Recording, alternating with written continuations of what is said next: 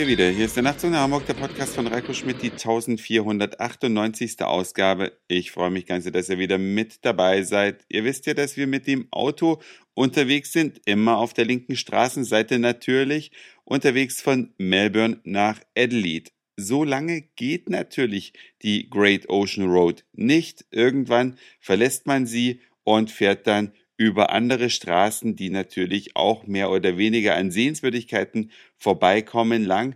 Und während man da so fährt, das allerdings noch auf der Great Ocean Road, hört man natürlich auch Radio. Interessanterweise, und da merkt man eben, dass man hier am Ende der Welt Urlaub macht und unterwegs ist, gibt es streckenweise nur einen einzigen Sender zu empfangen. Ja, man drückt da am Radio auf die Suchtaste und er läuft einmal komplett durch, fängt bei 88 wieder an und landet wieder genau beim gleichen Sender. In solchen Gegenden ist man auch unterwegs und da ist man natürlich dann auch ein bisschen erstaunt, was da für Werbungen laufen.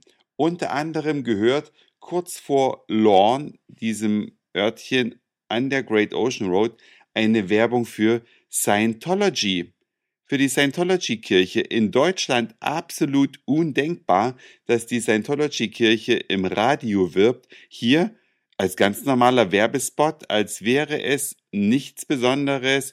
Jeder ist willkommen und es wird eine Webadresse durchgesagt und es gibt eine Telefonnummer, an die man sich wenden soll und man kann natürlich auch irgendwo vorbeigehen und sich beraten lassen. Interessant, kann ich nur sagen hat mich ein bisschen verwundert. Aber gut, wir sind eben nicht in Deutschland, sondern down under, wie man so landläufig sagt. Und da gibt es etwas, was man nördlich des Äquators leider nicht sehen kann, nämlich ein Sternbild. Das berühmte Kreuz des Südens. Das soll das einzige Sternbild sein, was nicht von der Nordhalbkugel aus sichtbar ist und etliche Staaten haben diese Sternenkonstellation, die sich Kreuz des Südens nennt, auf ihre Nationalflagge gedruckt. Australien gehört auch dazu. Wenn ihr die australische Flagge anschaut, dann ist darauf natürlich der Union Jack, das Überbleibsel von den Briten abgebildet. Dann dieses Sternbild Kreuz des Südens besteht aus fünf Sternen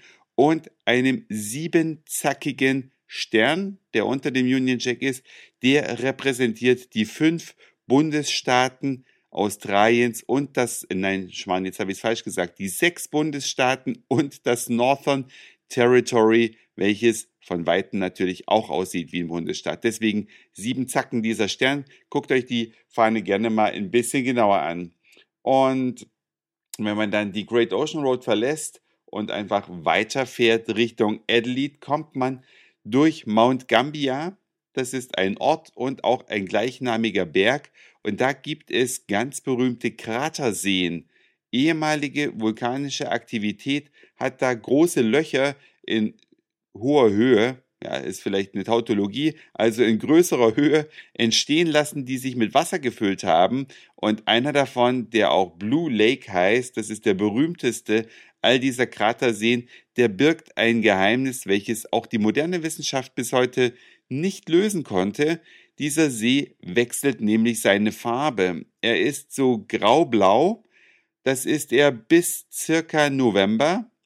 Dann innerhalb weniger Tage schaltet er seine Farbe um auf hellblau und im März verwandelt er sich dann allerdings dann etwas allmählicher wieder in das Graublau zurück.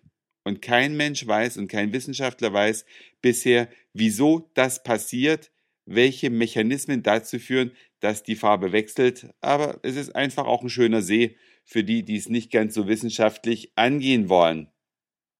Wenn man dann weiter durch dieses schöne Land reist, ja, dann fällt einem auch auf, was es hier für Autos gibt. Es gibt hier einige Autos, die sehen aus wie bei uns, haben aber einen anderen Namen.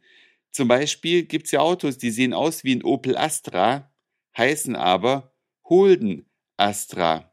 Komischer Name, ne? Also geschreibt sich H-O-L-D-E-N, Holden Astra. Und es gibt auch einen Holden Commodore und eine Holden, was weiß ich nicht alles. Also die gesamte Opel Produktpalette und ein paar modifizierte Autos, weil hier Pickups sehr modern sind. Die gibt es hier allerdings unter dem Namen Holden. Und in Großbritannien, da habe ich das selbst schon gesehen, da heißen diese Autos Vauxhall. Ja, mit V-A-U-X geschrieben und dann Hall hinten dran. Alles die Opel-Produktpalette. Vielleicht weiß ja ein Nachzug nach Hamburg-Hörer, warum der General Motors Konzern diese Fahrzeuge nicht überall unter dem gleichen Namen verkauft, sondern in unterschiedlichen Ländern unterschiedliche Markennamen für die gleichen Fahrzeuge hat, dann könnt ihr mir das natürlich gerne schreiben, entweder als Kommentar auf der Website oder auch als E-Mail. Oder ihr sprecht es auf den Nachrufbeantworter, denn das war's für heute.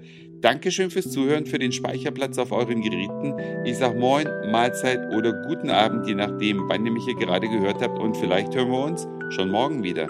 Euer Reiko.